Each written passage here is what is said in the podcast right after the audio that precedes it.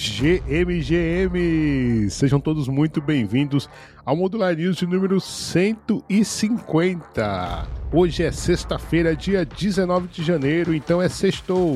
Eu sou o ISO Serious e aqui comigo está o João Cury. Nós somos o Modular News de segunda a sexta-feira, conectando você à informação, sempre às 6 horas da manhã, as notícias e acontecimentos mais quentes no universo Click para você não perder nada. E estamos de volta, mais um sextou, trazendo para você as novidades das últimas 24 horas. Curi, como está o número de mercado? Fala, Uai. Fala, galera. Olha, Uai, vamos fechar a semana no negativo, viu? Não vou mentir para você, não. Nas últimas 24 horas a gente viu o Bitcoin caindo aí 3,5%, hoje ali então na casa dos 41.300 dólares, e o Ether caindo 2,5%, hoje beirando ali então os 2.500 dólares. Índice de medo de ganância ainda continua ali no patamar dos 61, então a galera tá gananciosa, mas também um pouco cautelosa. E quem está cauteloso também, uai, são os mineradores de Bitcoin que entraram então em modo de venda e continuam despejando aí quase 450 milhões de dólares em Bitcoin em um só dia. Os mineradores então venderam mais de 10 mil Bitcoins em um único dia nesse último 17 de janeiro, registrando o maior declínio diário nas reservas dos mineradores em mais de um ano, hein, Uai? É, eu acho que a, a venda aí da notícia, né, do fato, acabou, pelo menos por parte dos mineradores, né, esse declínio aí, a maior declínio dentro de um ano, acho que tá bom, né, já venderam bastante, ontem mesmo nós trouxemos, mas curioso é sexta-feira e como sempre trago aquele resumão do macromercado. Essa semana tivemos o IPC, o Índice de Preço Consumidor, que mede ali a inflação na Europa, veio dentro do esperado, tá tudo ok, mas sem sombra de dúvida, isso acabou sendo ofuscado porque lá em Davos, na Suíça, está acontecendo o Fórum Fórum Econômico Mundial, onde diversos chefes de Estado, em seus jatos particulares, lotam ali o aeroporto da Suíça para discutir clima ambiental, economia, etc. Né? Inclusive tivemos a fala de um chefe de Estado lá defendendo a CBDC, trazendo a pegada ambiental. Né? Então, realmente, ele tá, os chefes de Estado estão muito preocupados com a pegada ambiental, viajando até a Suíça, podendo fazer essa conferência por, né, por, por Skype, por internet. Não, eles viajam lá para falar que as pessoas têm que parar de viajar de avião. É a hipocrisia que a gente vê e foi isso, Curi. Tivemos o, o CEO da JP Morgan falando besteira lá sobre Bitcoin, como habitual, enfim, foi mais do mesmo e acabou não tendo nenhuma notícia muito relevante que possa marcar o macro mercado. Curi, vamos puxar a primeira notícia. Tether adiciona 8 mil 888,88 bitcoins em suas reservas. A Tether, gigante de stablecoins e emissora do USDT, comprou mais bitcoin, aumentando suas reservas para um total de 66.465 bitcoins, avaliados hoje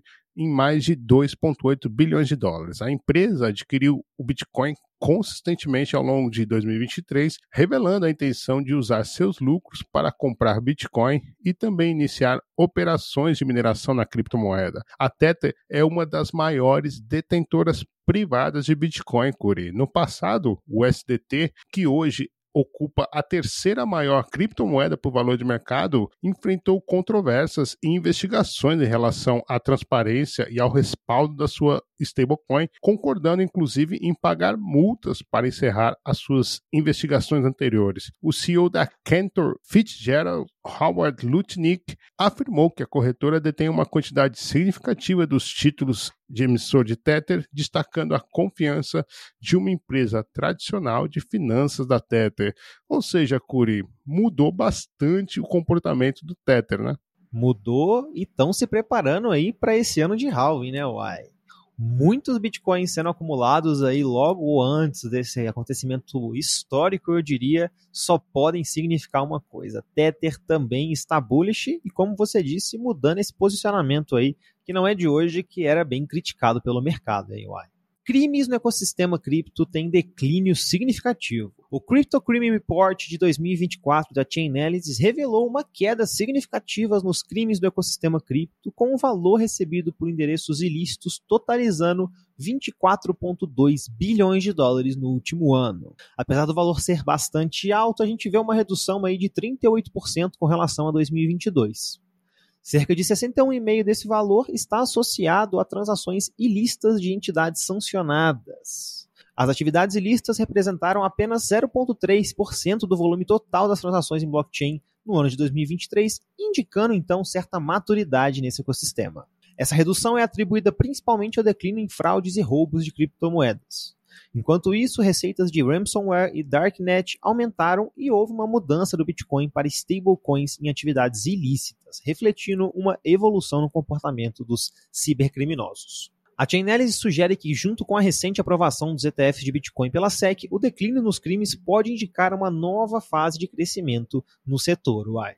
É, Curi, na semana que a ONU vem falar, né, fazer lobby anticripto, falando das atividades ilícitas, sai um reporte aí da Chainalysis mostrando que 0,34%, repito, 0,34% do volume total baseado em blockchain é para atividades ilícitas, né? Reforçando que a gente já até trouxe aqui também, né, o estudo feito pelo Tesouro Americano é, sobre a, a, atividade ilícita, menos de 1%, eu tinha falado, agora é zero, menos de meio por cento. Impressionante como a desinformação leva a isso, né? Ou seja, você tem 99% do lado de coisas boas acontecendo e o lobby anticripto foca em 0,34%. É inacreditável. Curi, preço do SUI aumenta 300% à medida que o TVL aumenta 2 mil por cento em 90 dias. O token nativo SUI da plataforma de contratos inteligentes com o mesmo nome registrou o aumento de 300% em três meses, recuperando-se de alegações de manipulação de oferta em outubro de 2023 e nós trouxemos aqui no Modular News. O volume de negociação ultrapassou 950 milhões de dólares, enquanto o TVL cresceu mais de 2 mil atingindo 320 milhões de dólares. O protocolo SUI atraiu novos projetos e está associado a protocolos como Cetus, Nave Protocol, Scallop, Deepbook e FlowX o rácio de liquidez relativa sugere, Curi, um crescente interesse dos traders. Curi, todo mundo farmando airdrop, inclusive na SUI. Exatamente, Uai. Primeiro veio então a Solana, agora os DGs estão se movimentando para outros ecossistemas. A gente está vendo um crescimento, como você mesmo falou, bastante interessante de algumas Layer One alternativas, a SUI, a SEI também, alguns outros projetos chegando por aí. E é sinais aí de ecossistemas florescendo, né, Uai? Chegamos à maturidade aí de alguns projetos e outros também estão crescendo cada vez mais pré ou já num bull market. Então, coisa boa chegando, dinheiro chegando. Temos que comemorar coisas como essa, Uai.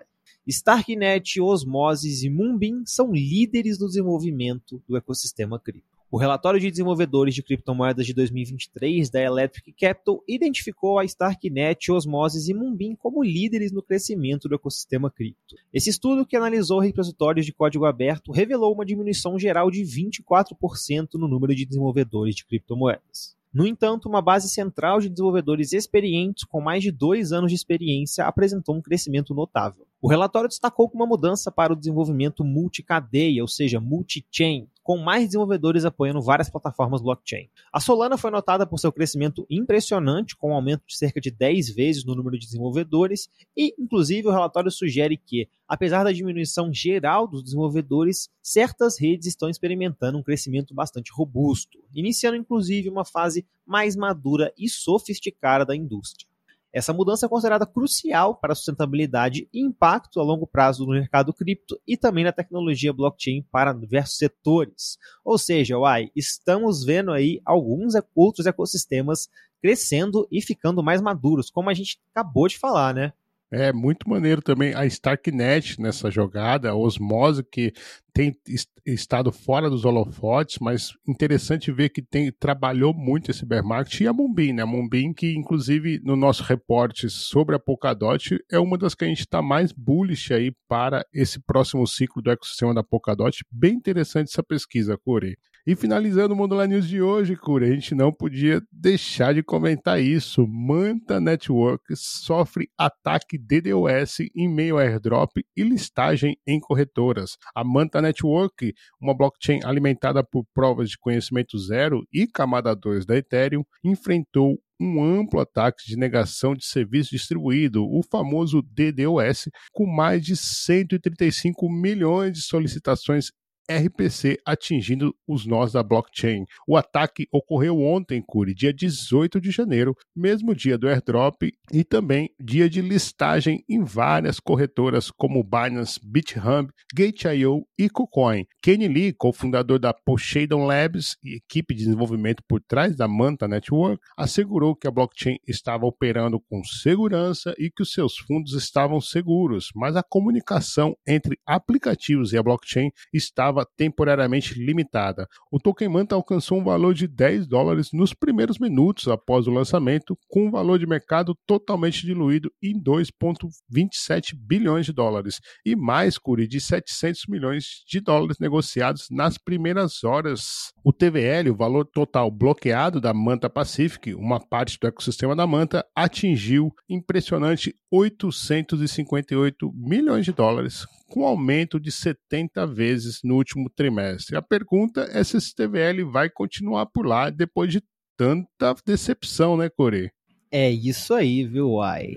Não foi nada boa essa experiência dos últimos dias aí com relação à manta. A gente viu várias coisas tristes acontecendo no ecossistema com relação à segurança. O TVL, como você mesmo mencionou aí, não sei se vai se manter. Tô vendo bastante DGs aí já falando sobre movimentar e girar capital. E uai, a pior experiência de claim de airdrop que eu tive até hoje, cara. Tô gravando esse Modular News e ainda não consegui fazer meu claim. Tentei logo antes da gente começar a gravação, não consegui. E assim, em quase todas as carteiras aqui. Então, até agora a gente está passando por problemas, ataque de DDoS é uma coisa séria, mas eu esperava que o time resolvesse isso de uma forma um pouco mais rápida, ou pelo menos estivesse um pouco mais preparado para o dia do lançamento do token, né?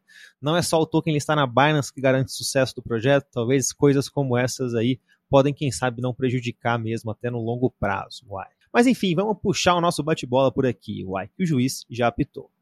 Taxa de hash do Bitcoin cai 34% em meio a temperaturas congelantes no Texas. Muitas áreas do Lone Star State experimentaram temperaturas abaixo de zero agora em janeiro, um evento climático que anteriormente levou os mineradores de Bitcoin a reduzir temporariamente as suas operações. É, o foco vai ser no aquecimento da cidade. O uso de energia sustentável na mineração de Bitcoin atinge máxima histórica de 54 0,5%. De acordo com a previsão do Bitcoin ESG, a mineração de Bitcoin é atualmente a única indústria global primária alimentada principalmente por energia sustentável. Bitcoin superou a prata no mercado de ETF e fica atrás apenas do ouro entre as commodities. Os recém-lançados fundos negociados em bolsa de Bitcoin já têm quase 30 bilhões de dólares em ativos sob gestão e os ETFs de prata têm apenas 11 bilhões. Bitwise coloca ETF de Bitcoin entre os 5% principais dos maiores ETFs lançados em 2023. O CEO da Bitwise,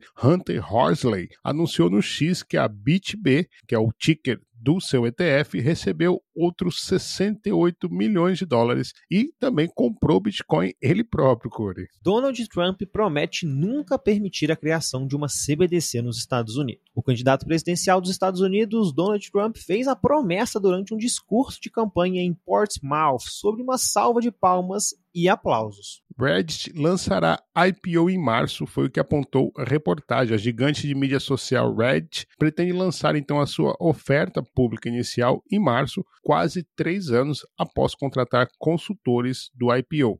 Protocolo Cross-Chain Wormhole superou seu TVL para 1 bilhão de dólares, com ativos como Ether, Phantom e Sol ocupando as principais posições.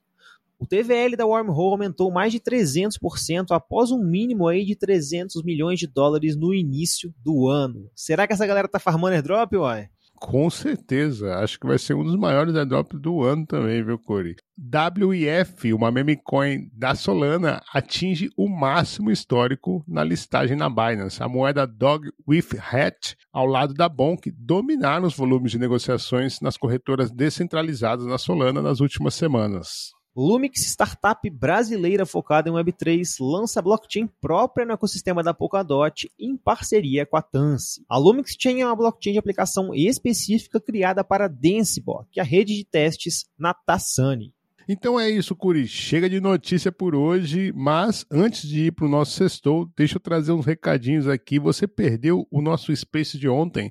Seguindo o nosso mês da Solana, batemos um baita papo com o pessoal do protocolo Interfuse lá da Solana e também responsável pelo Super Team do México. Falamos sobre o ecossistema Solana, o crescimento na América Latina e, claro, o que é o Etherfuse cola lá no X, na thread do modular e acompanha esse papo que está em inglês. Mas calma, pera lá. Já já vamos soltar um resumo em português do que conversamos nesse papo para você não ficar de bobeira. Então fica de olho nas nossas redes sociais. É isso aí, baita de um papo aí para continuar nosso mês incrível da Solana aqui na Modular.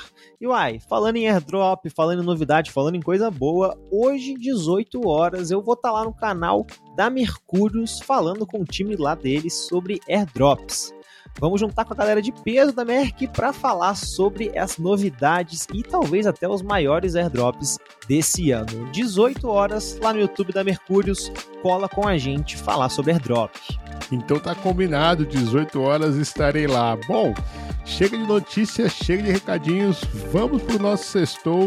Eu antes queria pedir para você classificar a gente com cinco estrelas aí na sua plataforma de podcast. Deixa o seu like, avalie a gente, seja ela Spotify, Apple, Amazon, Google Podcast. Estamos em todas as plataformas para deixar você sempre bem informado. Modular News vai se despedindo, mas você não precisa se despedir da gente. Acompanhe Modular Cripto em nossas redes ou então acesse modularcripto.xyz. Eu e o Curi ficamos por aqui, desejamos um excelente fim de semana e voltamos na segunda-feira. Valeu!